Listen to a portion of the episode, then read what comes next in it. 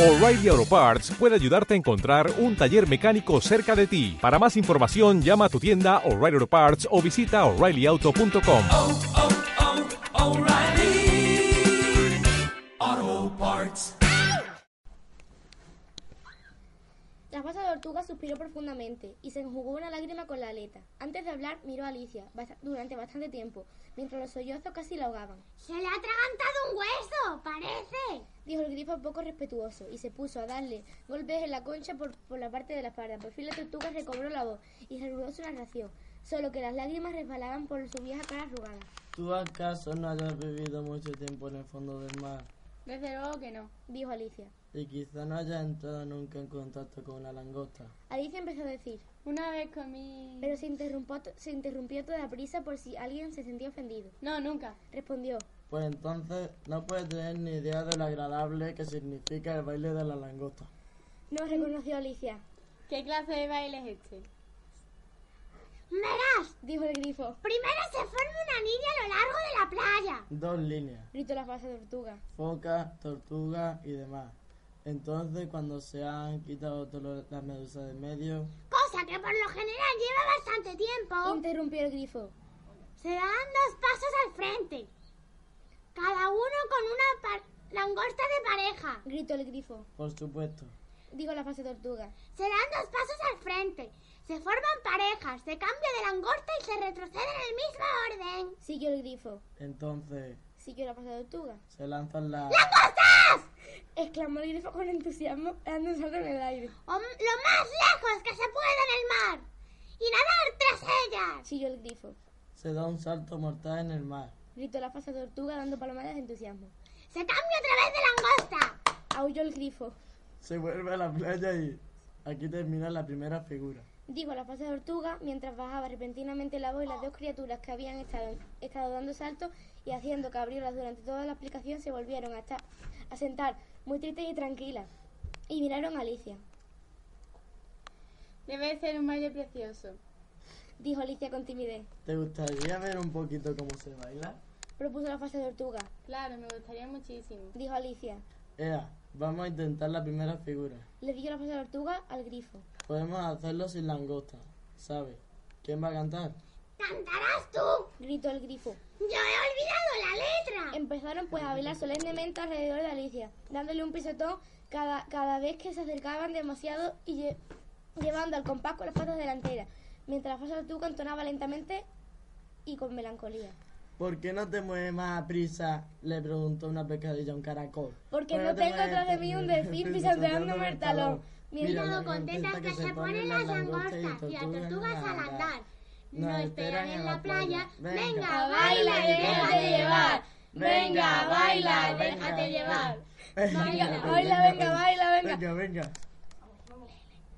Much- Muchísimas, muchas gracias. Es un baile muy interesante. dijo Alicia cuando vio con alivio que el baile había terminado. Y me gusta mucho esta canción de la pescadilla. Oh, respecto a la pescadilla. Dijo la falsa tortuga. Las pesquerías son. Bueno, supongo que tú ya habrás visto algunas. Sí. Respondió Alicia. Las he visto a menudo en la cena. Pero se contuvo a tiempo y guardó silencio. No sé qué es eso de Zen, Dijo la falsa tortuga. pero si las has visto tan a menudo, sabrán naturalmente cómo son. Creo que sí. Respondió Alicia pensativa. Lleva la cola dentro de la boca y van cubiertas de pan rallado. Te equivocas lo del pan. Dijo la falsa tortuga. En el mar, el pan rallado desaparecería enseguida. Pero es verdad que llevan la cola dentro de la boca, y la razón es. Al llegar a este punto, la falsa tortuga bostezó y cerró los ojos.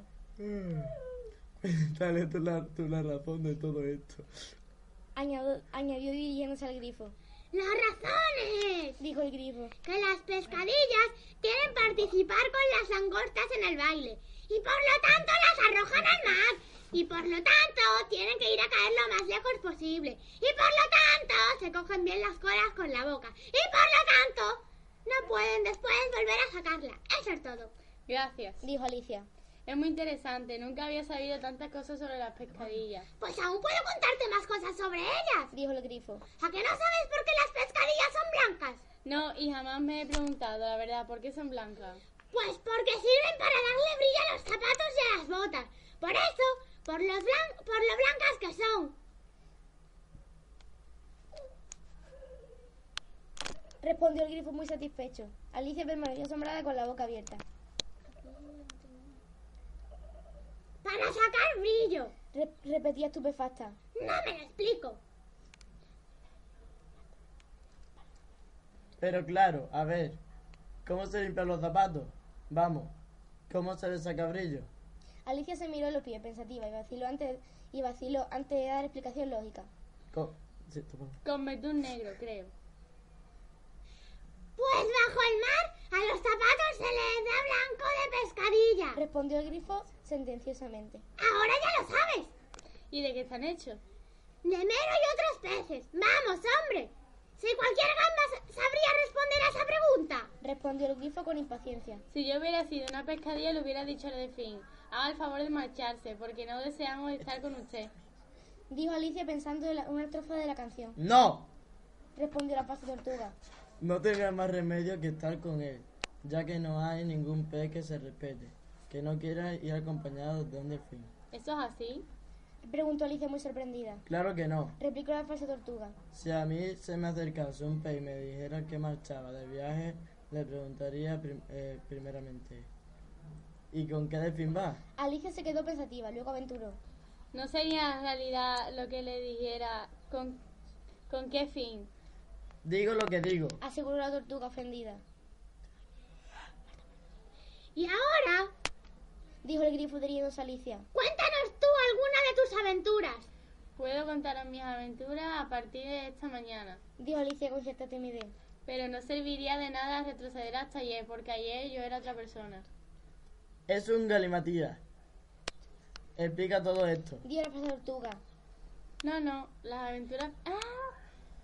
No, no, las aventuras primero. Exclamó el grifo con impaciencia. Las explicaciones ocupan demasiado tiempo. Así pues, Alicia empezó a contar sus aventuras a partir del momento que vio por primera vez el conejo blanco. Al principio estaba un poco nerviosa porque las dos criaturas se pegaron a ella. Una a cada lado, con ojos y bocas abiertas como naranjas, pero fue cobrando valor a medida que avanzaba su relato. Sus oyentes guardaron silencio completo hasta que llegó un momento que había recitado a la oruga el poema que aquel has envejecido, padre Guillermo, que en realidad ya había salido muy distinto a lo que era. A- Al llegar este le preguntó a la falsa tortuga, le dio, dio un profundo suspiro y dijo, Todo esto me parece muy curioso. No puede ser más curioso. remachó el grifo, Te salió tan diferente repitió, repitió la tortuga. que me gustaría que nos recitase algo ahora. Se volvió al grifo. Dile que empiece. El grifo indicó. Ponte en pie y recita eso de es la voz del perezoso. Pero, Pero, cuan- pero ¿cuántas órdenes me dan estas criaturas? dijo Alicia en voz baja. Parece como si me estuvieran haciendo repetir las lecciones, para esto lo mismo me daría estar en la escuela. Pero se puso en pie y comenzó obedientemente a recitar el poema. Mientras tanto, no dejaba de darle vueltas a su cabeza. A la danza de las langostas. En realidad apenas sabía lo que estaba diciendo. Así resultó que recitaba.